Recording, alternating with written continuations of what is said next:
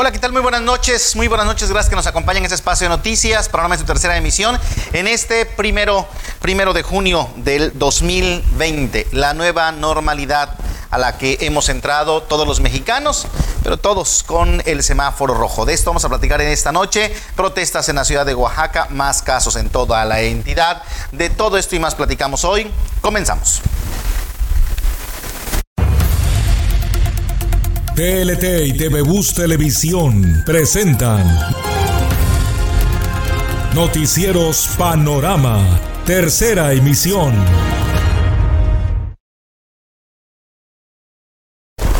Bienvenida, bienvenida a la información en esta noche. Gracias que nos acompañen en este espacio de noticias a través de Canal 38 en toda la región de la cuenca del Papaloapan y también a través de nuestras plataformas digitales completamente en vivo en esta noche para informarle de lo más importante que ha ocurrido en las últimas horas. Le hemos venido cronicando lo que ocurre en la capital del estado, le hemos venido platicando lo que ha pasado con los policías municipales de la ciudad de Oaxaca. Hoy protestaron de nueva cuenta los policías en la capital, exigen que se realicen la prueba de COVID a todos los elementos se mantendrán en plantón permanente por parte del personal franco para no eh, pues desatender a la población y es que hablan ya de cuatro policías fallecidos por COVID en Oaxaca. Una vez más, policías municipales de Oaxaca de Juárez protestaron para exigir al presidente Osvaldo García Jarquín que les entregue equipamiento para hacer frente al COVID-19. Informaron que se mantendrán en plantón permanente. Esta actividad la realizará el personal que esté franco para así no desatender a la población. Además, dieron a conocer otras exigencias. Ayer, como ustedes se enteraron, fueron dos compañeros los que fallecieron. Y este, pues ese es el sentir de todos los compañeros, ¿no? Solicitamos, le solicitamos al presidente municipal que retire los filtros que están en la central de abastos como punto número uno, ya que es el lugar donde se han estado contagiando todos los compañeros. Como punto número dos, solicitamos que se nos haga la prueba del COVID a todos los compañeros. Y como número tres, solicitamos que se retire el capitán este, Aquileo y el comandante Marcos Freddy. Eso no es un sentir mío, eso es sentir de todos los compañeros por la negligencia, por no haberle dado cumplimiento a un mandato presidencial. No queremos esos mandos.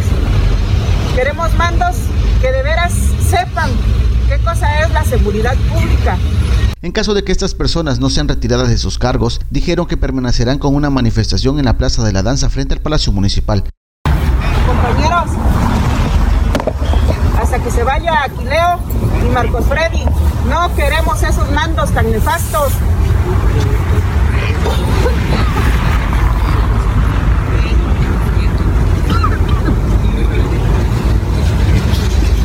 Petrona, de no darse este retiro, seguiremos. ¿Esto es un paro de labores? ¿Declarado paro este, de labores? ¿Declarado formalmente? Se puede decir que sí mientras ellos no se retiren.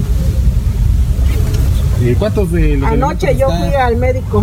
Sí, ya no estoy bien. Por eso exijo que se nos haga la prueba del COVID a todos los compañeros. Porque a lo mejor yo estaba dentro de los que son asintomáticos y no me había dado cuenta. ¿Y cuánto compañero asintomático hay? ¿Y a cuánto más vamos a infectar? La vocera de los policías inconformes, Petrona Gutiérrez, dijo que si estos directivos hubieran atendido las peticiones que se hicieron, probablemente esos cuatro elementos no hubieran fallecido. Hubieran hecho caso desde el primer día que nosotros les entregamos el primer documento, ninguno de los compañeros hubiera fallecido, todos estuviéramos aquí y todos estuviéramos trabajando. Pero a ellos no les interesa nuestra vida. Para ellos nosotros somos reemplazables. Se metió un amparo para que nos den los insumos. los insumos que nos dieron. Este. Y nada más nos los dieron a la mesa, a los cuatro integrantes de la mesa. Nos dieron. Un par de guantes, una, dos cubrebocas botecito de gel y una careta. Luego de unas horas de estar esperando en la Plaza de la Danza, los policías se dirigieron hacia la Avenida Morelos en su cuartel y ahí realizaron un bloqueo como medida de presión para exigir la atención por parte de las autoridades municipales. Con información de Mario Romero reportó Jorge Acevedo. Así la protesta hoy de los eh, policías municipales en la ciudad capital. Y ante esto el gobierno de la ciudad de Oaxaca emitió un comunicado eh, la tarde, ya por la tarde de hoy, en donde afirmó que los filtros sanitarios seguirán operando, esto a pesar de la protesta que realizó eh, la policía donde pidieron precisamente que quitara estos filtros sanitarios en la central de abasto, además de que se les aplique la prueba de COVID-19 a todos los elementos. Los elementos de seguridad de la ciudad capital llevan a cabo este plantón, como le hemos dicho, para exigir que se les entregue el equipo necesario para hacer frente a la pandemia y que se retiren los filtros sanitarios, pues aseguran que ahí fue donde se contagiaron los elementos de la policía municipal que han presentado este virus. También están exigiendo que sean cesados el director general de seguridad Aquileo Sánchez Castellanos y el comandante Marcos Freddy. Sin embargo, el comunicado asegura que seguirán los filtros de control sanitario instalados en puntos estratégicos de la ciudad capital y vialidades de acceso al mercado de abasto, por ser una zona de alto riesgo de contagio, así como operativos de prevención y de vigilancia. Según el comunicado, señala que el pasado 15 de marzo al 31 de mayo, las y los policías municipales han recibido 27.865 piezas de cubrebocas, 5.643 pares de guantes de látex, 3.023 litros de gel antibacterial, 500 abate lenguas, 391 caretas, 109 litros de alcohol, 104 litros de cloro, 55 kilogramos de detergente, 23 termómetros y 21 litros de limpiador líquido, así como 20 litros de jabón líquido para manos y sanitizante y 100 overoles desechables entre los que e insumos eh, sanitarios para protegerlos en el desempeño de sus actividades. Así respondió el gobierno de Oaxaca ante esta protesta que hicieron hoy los eh, policías de la ciudad capital. Y bueno, en más información le comento a usted que integrantes de la Unión Nacional de Trabajadores Agrícolas, la UNTA, tomaron las instalaciones de la Financiera Nacional de Desarrollo Agropecuario, Rural, Forestal y Pesquero para que sean atendidas sus demandas de crédito, ya que desde el 2019 no han obtenido respuesta por parte de la institución. El secretario general de la organización, Eliseo García, mencionó que otra de sus demandas es la renuncia del delegado regional Ignacio Manuel Morales, a quien denuncian que no da seguimiento a los trámites de los trabajadores agrícolas han realizado para ser acreedores a este financiamiento. Además dijo que este año buscaban renovar los créditos de otros productores, sin embargo la financiera elevó la tasa de interés a un 18% anual, además de que les ha dado largas al proceso de renovación. Eh, por estas razones reiteró la petición de que el delegado regional sea removido de su cargo. A las oficinas de la dependencia ubicadas en García Vigil, en la capital, llegaron los manifestantes en camionetas con sus, con sus banderas de color verde y sin cuidar las medidas de prevención para evitar contagios de COVID. Asimismo, los manifestantes dijeron que no son atendidos, mantendrán tomadas las oficinas por tiempo indefinido. Así que, pues no han parado de alguna manera las manifestaciones a pesar de la contingencia. Y le comento usted también que, eh, bueno, pues eh, aquí en la región de la Cuenca, choferes y concesionarios de las líneas de transporte Otuxba, Bantux y Águilas del Valle se concentraron en la entrada de Valle Nacional hoy por la mañana como medida de presión para que se siga respetando el acuerdo que existe entre las cinco empresas. Sin embargo, esta manifestación se dejó, dejó a los usuarios sin el servicio de Urbans. El representante de la empresa Otuxba, Alejandro Ramón Weber Jordán, explicó que esta manifestación se debe a un problema entre las líneas, ya que representantes de las otras dos líneas quieren incrementar el horario de las corridas hasta las 8 de la noche, cuando el compromiso que se hizo en su momento fue de 6 de la mañana a las 7 de la noche. Mire, realmente es un problema interno.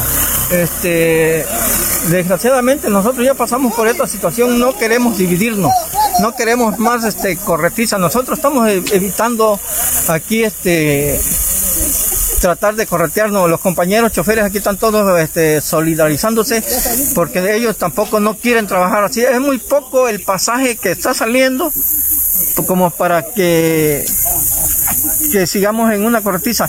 Aquí la divergencia surge a raíz del, del horario, que nosotros hicimos un compromiso con la autoridad de, Valle Nacional de sacar de, de 6 de la mañana a, 7 de la noche. Entonces, ahorita surgen los, compañeros de la, de, la, otra línea, eh, específicamente Tuzbán, el señor José Lagune quiere, quiere implementar el servicio a 8 de la noche. Ningún operador, ningún chofer quiere trabajar a esa hora porque no hay nada de pasaje. Además, es un compromiso que hicimos con la autoridad. Vamos a tratar de, dialogar entre con la otra, con la otra empresa que es Transporte Tuxtepec, a manera de, no dividirnos, porque a esta altura yo creo que no, no estamos para, andar haciendo este tipo de acciones ya. Mire, la cuarentena no ha afectado en que, en que primeramente eh, echábamos dos vueltas eh, dos vueltas y media, hasta una vuelta llegamos a echar. Recompusimos un poco eh, nuestro rol de, horario. Ahí fue donde surgió la divergencia, donde los señales quieren eh, echar tres vueltas y, con tanta camioneta no nos da.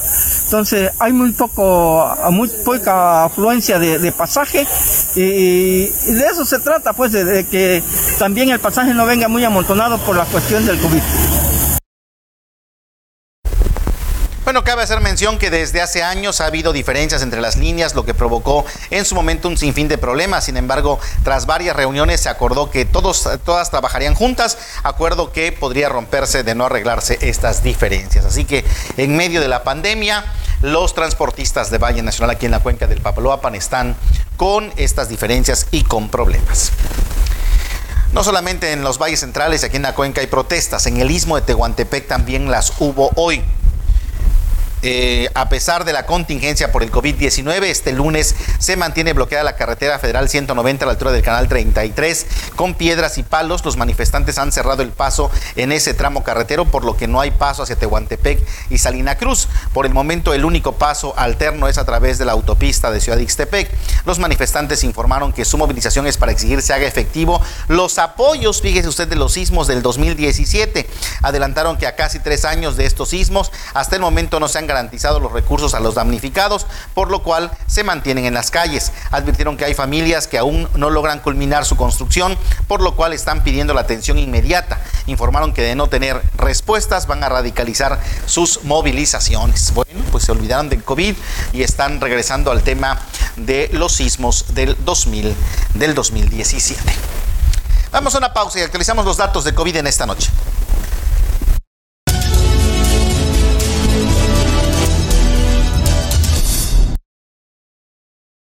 Bueno, estamos de regreso con ustedes en esta noche. Gracias que nos sigan acompañando en este espacio de noticias. Vamos a más información que tenemos eh, para usted en esta, en esta noche. ¿Cómo cerramos hoy los casos COVID en Oaxaca? Se están reportando 96 casos nuevos de coronavirus en la entidad. Así está el mapa, son 45 municipios nuevos eh, los que, bueno, no nuevos, en los que se dan estos casos. Estamos llegando a 1.512 casos, eh, 1.009 están recuperados, 164 defunciones, ha incrementado de manera considerable las defunciones. Obviamente el primer lugar lo sigue manteniendo los valles centrales con 1.058 casos, 94 defunciones. Le sigue la cuenca con 157 casos, 27 defunciones. Eh, de ahí está el Istmo con 97 casos y 18 defunciones, la Mixteca con 88 casos y 15 defunciones, eh, la Costa con 70 casos y 7 defunciones. Y la Sierra 42 casos y 3 defunciones. Así está hoy. Los municipios que hoy eh, cómo se dan los datos, pues Oaxaca de Juárez tuvo hoy 21 casos nuevos, le sigue Tuxtepec con 8 casos, eh, Santa Cruz Jojocotlán está teniendo 7 casos nuevos, eh, San Antonio de la Cal está teniendo 6 casos. Y de ahí Sachila, Coyotepec, Huistepec, Santa Lucía del Camino con tres casos, y ahí todos entre 2 y 1. Así se dan los 96 casos de hoy, precisamente como cerramos esta noche eh, la estadística de COVID-19.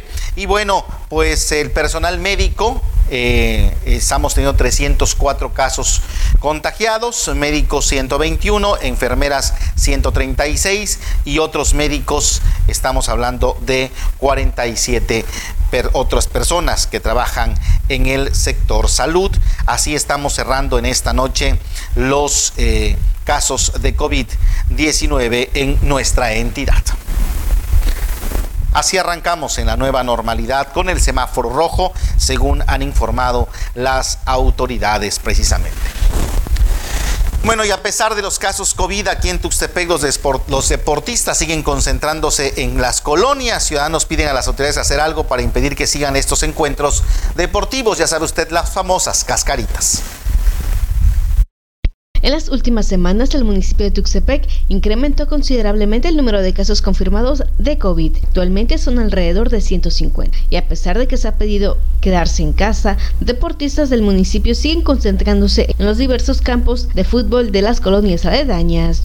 Y es que en redes sociales, decenas de personas han reportado que en los campos principalmente de la Grajales, de las Limas y de la ampliación El Pedregal son algunos donde últimamente, a pesar de los llamados, los jóvenes siguen realizando encuentros deportivos. Esto ha sido criticado ya que muchos ciudadanos que viven cerca y se están cuidando piden a las autoridades competentes hacer algo y así evitar que en los próximos días los contagios sigan aumentando. Además, su preocupación argumentan que se debe a que los jóvenes que juegan no son de esas colonias, sino de algunas cercanas, y que al no tomar ninguna medida están provocando que haya más contagios en estos asentamientos. Cabe hacer mención que desde el decreto que emitió el gobernador Alejandro Murat Hinojosa, se cerraron los lugares de mucha concentración.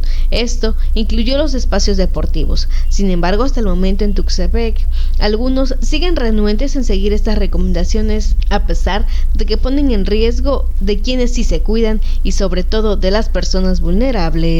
Con edición de Jorge Acevedo, informó Dora Timoteo. Bueno, pues ahí están muchas personas que siguen haciendo deporte. El deporte es bueno, por supuesto, pero el problema, lo dijimos la semana pasada, el problema son las concentraciones. El hecho de que se movilice la persona, la concentración, ese es verdaderamente el problema.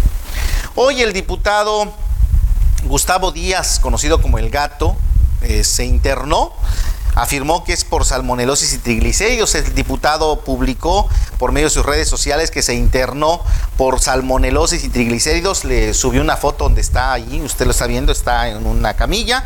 Bueno, le dieron seis días de incapacidad y se disculpó si durante este tiempo no contesta las llamadas telefónicas o los mensajes que le hagan llegar. El legislador por el distrito local 01 con cabecera en Acatlán de Pérez Figueroa ha estado entregando apoyos alimentarios en la región de la cuenca.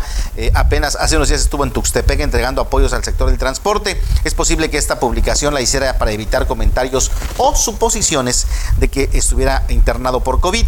En la imagen que subió el diputado local se le aprecia que le están suministrando suero y no está conectado a ningún equipo de apoyo respiratorio. Tampoco da a conocer en qué hospital se encuentra internado. Pero bueno, hoy lo subió, lo publicó el diputado Gustavo Díaz, alias El Gato, que se le subieron los triglicéridos y algo por ahí con la salmonelosis. Esperemos no sea de cuidado.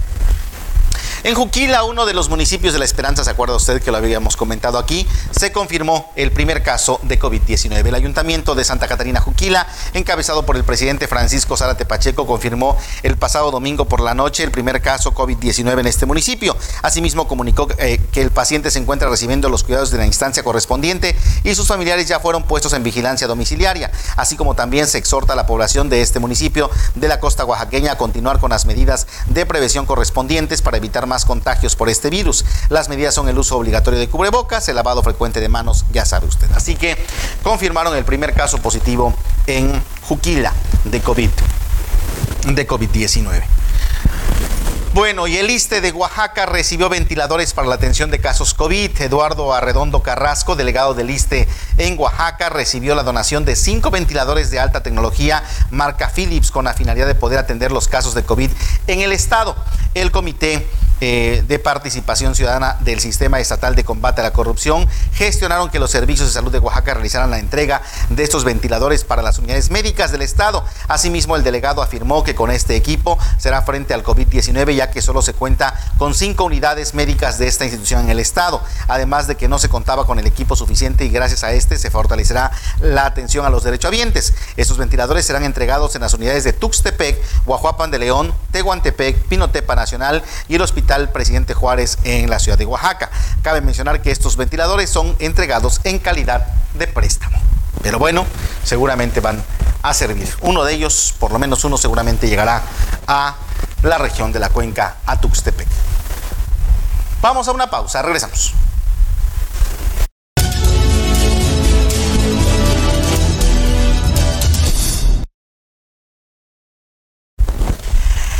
Bueno, estamos de regreso con ustedes en esta noche. Gracias que nos siga acompañando en este espacio de noticias. Vamos a más información. Hoy es el día de la nueva normalidad, el regreso a la nueva normalidad en nuestro país. Eh, pero prácticamente no estamos regresando a nada porque todo el país está en semáforo rojo. Le agradezco al jefe de salud, Abel Gómez, eh, que nos... Abel Jiménez Gómez, que nos acompaña en esta noche aquí en el estudio para platicar sobre esta nueva normalidad. Doctor, ¿cómo está? Muy buenas noches. Pues buenas noches, eh, excelente aquí, este, por supuesto, mi amigo Toño. Nuevamente por acá en esta fecha que para muchos fue muy esperada, ¿no? Pero que yo creo que no nos preocupamos por porque llegara esa fecha en buenas condiciones. Esa es la realidad. Y entonces eso, a pesar de que muchos la esperaban con mucho júbilo porque había muchas expectativas, en especial en el aspecto económico. Yo creo que nos faltó algo y que esa es una parte de responsabilidad personal y que debemos de procurar de aquí en adelante pues perseguir y seguir una disciplina que la nueva normalidad obliga. La nueva normalidad a la que entramos es porque debemos hacer las cosas como normalmente la habíamos hecho, pero ahora con nueva disciplina. Yo creo que de eso se trata. Y buenas noches a tu público y gracias por permitirme, por supuesto, llegar a los hogares y de alguna forma eh, transmitir eh, lo que es prácticamente promoción y prevención a la salud. A ver, médico, entonces seguimos igual, ¿no? Seguimos con las mismas medidas, seguimos eh, el mismo confinamiento. Eh, ¿Cómo entramos en Tuxtepec? ¿Cómo, cómo, ¿Cómo fue este día y cómo debe ser? Primero entramos con los números del día de ayer, que son 11 casos positivos nuevos. Y eso dice mucho. Dice mucho porque finalmente eh, ese va a ser el termómetro y a eso se refiere lo que es el, el semáforo. Una son los casos positivos que si están elevados o que si van incrementando, quiere decir que el virus está circulando en toda la región, en todo el municipio, y que la, el grado de infección es elevado. Y la otra también es consecuencia de esto, el número de hospitalizados. Y entonces al incrementarse el número de casos positivos, el número de hospitalizados aumenta y también por supuesto se reduce la posibilidad de que muchos tengan oportunidad de hospitalización porque se saturan los servicios de salud. Hoy tenemos nuevamente 10 casos de incremento. Y entonces, eh, finalmente, tenemos que ser sensibles cada uno de nosotros, porque eso dice que no estamos guardando la distancia, no estamos llevando a cabo la, la parte de, de los sistemas de protección, los equipos de protección como es el cubreboca, y por supuesto que también en cuanto a la limpieza de superficies, el cuidado que debemos de tener, dice mucho en estos números.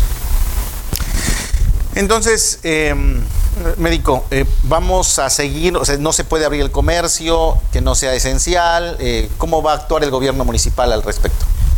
Primero, uh, yo creo que tenemos una oportunidad, decíamos como seres humanos, de adoptar estas medidas.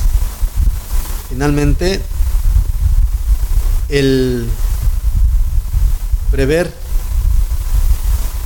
el ser congruente con la vida y la salud de los demás, yo creo que esa va a ser una de las primicias para que tengamos nosotros que valorar ese daño económico que tenemos, pero también el daño a la vida que se le puede ocasionar al tener esta situación de mm, mucha gente circulante,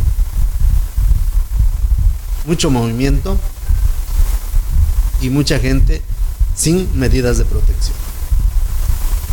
Valorar esta parte yo creo que nos corresponde a cada uno de nosotros como ciudadanos y entonces Tustepec, Tustepec finalmente está en número en semáforo rojo. Semáforo rojo y que solamente estarán aperturadas las actividades esenciales. Eh, ¿Cada cuánto se va a medir el semáforo? Creo que cada semana, ¿verdad? Bueno, eh, cada semana se va a medir el semáforo, pero finalmente tenemos nosotros que estar en coordinación con los servicios de salud de Oaxaca y en, localmente con la jurisdicción sanitaria para que ellos vayan eh, dictándonos el comportamiento de, del virus o de, las de la infección del coronavirus. Pero finalmente lo que nosotros conocemos de epidemiología, se tiene que tener una, una disminución sensible y por lo menos de un 50%. Estamos hablando que crecimos ayer 11, que sería el pico máximo de 11 casos. Es lo que más hemos crecido, ¿ah? que más hemos crecido. Eh, yo esperaría a que llegáramos a 5 y de ahí para abajo. Para abajo o de ahí permanecer por lo menos un periodo de incubación y entonces estamos hablando de un éxito, porque de ahí viene la segunda fase que es la naranja, donde se apertura el resto de, comercio, el no esencial, con algunas limitantes. Y entonces tenemos más circulación, más movilidad, y entonces hay un repunte en esta parte que se viene eh, en la liberación vamos, de actividades, se viene un repunte. Y si no estamos preparados con esa disminución sensible, muy rápidamente vamos a llegar otra vez a los 11 casos y vamos a llegar a la sobreocupación hospitalaria y que no nos conviene a nadie. Por eso. Ahora, médico, ¿esto se va a medir por estado o por municipio o cómo vamos a tener ese semáforo? Eh, primero, eh, desde nivel nacional va a estar a nivel nacional por estado, de ahí los estados como tal y los municipios también tienen una particularidad de evaluación. Muy bien, entonces cada jueves vamos a estar viendo cómo nos va a ir el próximo lunes. Definitivamente. Así va a ser. Así va a ser. Muy bien, en el caso de Tuxtepec van a seguir con los operativos, la sana distancia, todo lo que están implementando. Vamos a seguir nosotros este, eh, comunicándole a la población, por supuesto que las medidas serán eh, portar cubrebocas si sale a la calle, lavarse las manos en forma frecuente con agua y jabón y gel y por supuesto la sana distancia. Quédate en casa seguirá siendo, por supuesto, una primicia y un elemento eh, primordial para que podamos disminuir los casos de coronavirus. Pues doctor Abel Jiménez, jefe de salud del gobierno de Tustepec, muchas gracias por conversar con nosotros en esta noche, en este arranque de la nueva normalidad que por lo menos esta semana seguimos igual hasta que nos diga algo el jueves el semáforo. Veamos cómo nos va el jueves con el semáforo y ya podríamos saber qué pasa el próximo lunes, ¿no? Claro que sí. Pero depende de nosotros. Depende mucho de nosotros en forma personal, en forma de familia. Yo creo que es importante, eh, pues, eh, finalmente decíamos poner en la balanza el, el, problema económico y la salud y la vida de todos los tustepecanos. Gracias, doctor Abel. Buenas noches. Buenas noches y gracias a todos. Vamos a una pausa y enseguida regresamos.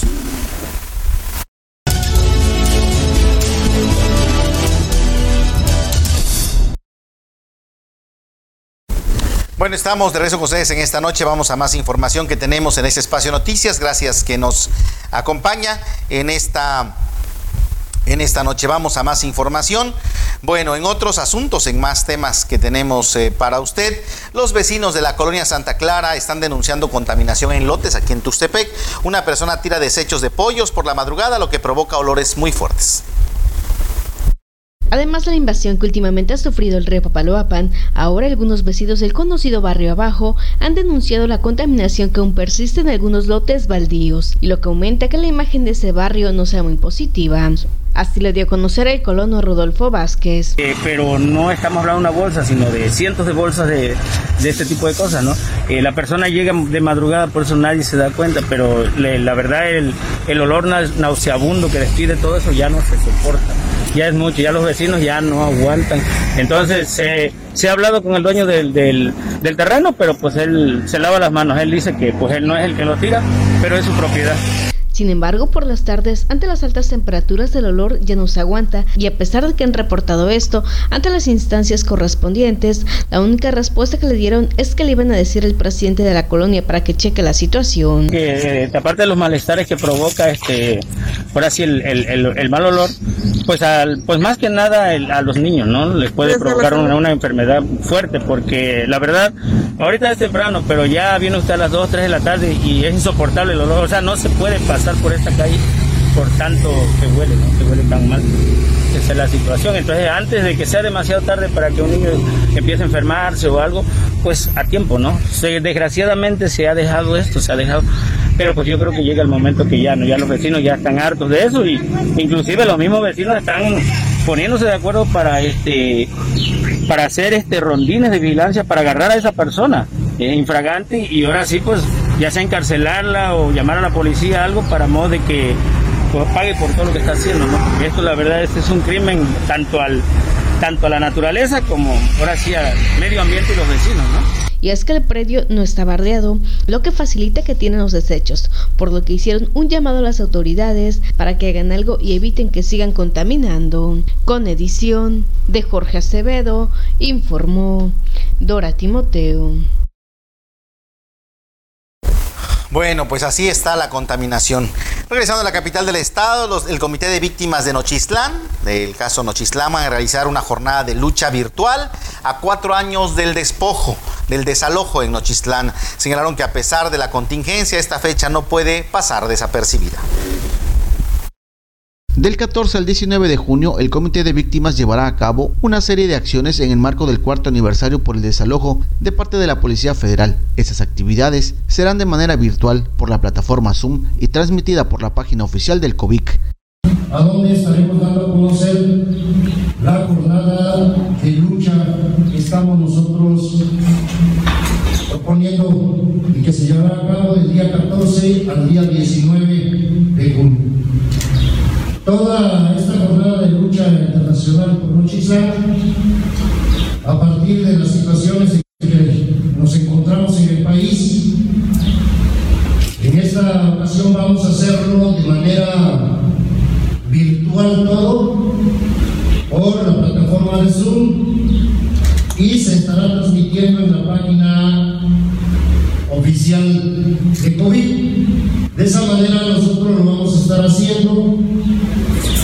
jornada de lucha iniciará el 14 de junio con un foro virtual denominado La Lucha Social en Oaxaca, que comprende desde la APO hasta el caso Nochixtlán. Empezamos la jornada de lucha el día 14 de junio con un foro virtual que es la lucha social en Oaxaca de la APO a Nochixtlán. Este día recordemos que es para nosotros y para las organizaciones sociales muy importante que no podemos dejar a un lado el día 15, un foro virtual a las 10 de la mañana, que es la situación económica actual en la pandemia.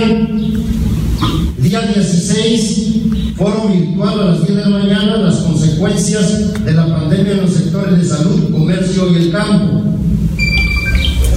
Ahí estarán participando organizaciones sociales de aquí del estado de Oaxaca. El día 17, el foro virtual, la educación en los tiempos de la pandemia y los retos del regreso a clase. Ahí estarán participando en este foro compañeros expresos políticos de la CENTE, de la misma manera CEDES 22 y la representación de la región de la Mixteca de la 22. También realizarán un homenaje póstumo para el 18, será una asamblea virtual y el 19 harán un meeting virtual. De la misma manera, ese a las 8 de la noche tenemos homenaje póstumo al camarada Llanero Solicito por sus familiares del camarada. El día 18 tendremos una asamblea virtual de víctimas a las 10 de la mañana. Posteriormente, 8 de la noche, estaríamos un evento político-cultural que nos estará desarrollando los compañeros UNAM y compañeros de la 19 tenemos a las 9 de la mañana la ofrenda floral del Monumento a los Caídos con la participación representativa de algunas organizaciones sociales del Estado. Tendríamos el meeting virtual a los cuatro años de la masacre de Nochislán a las 10 de la mañana,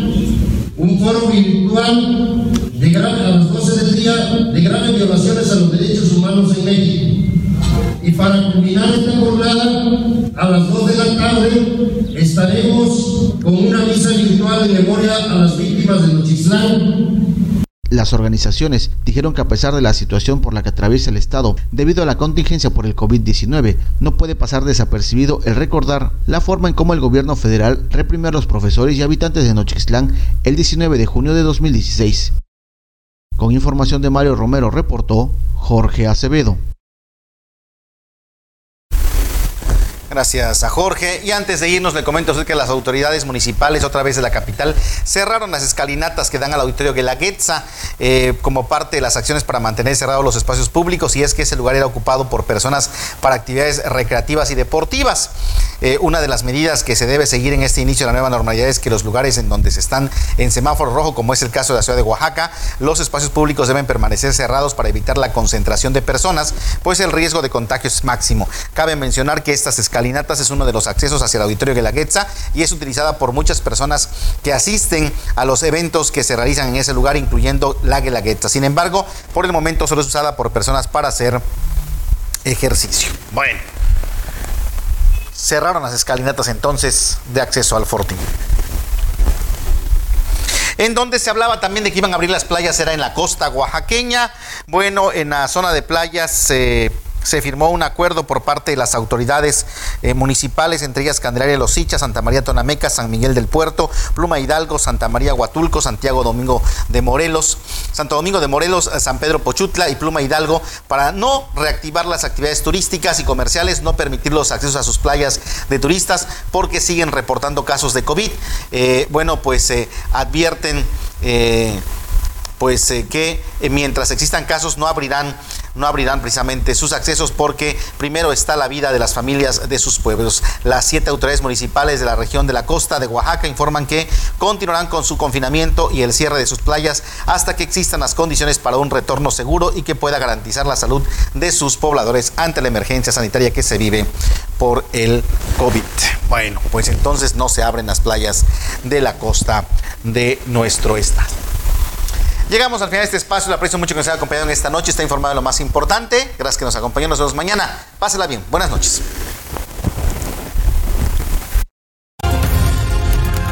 Noticieros Panorama. Tercera emisión.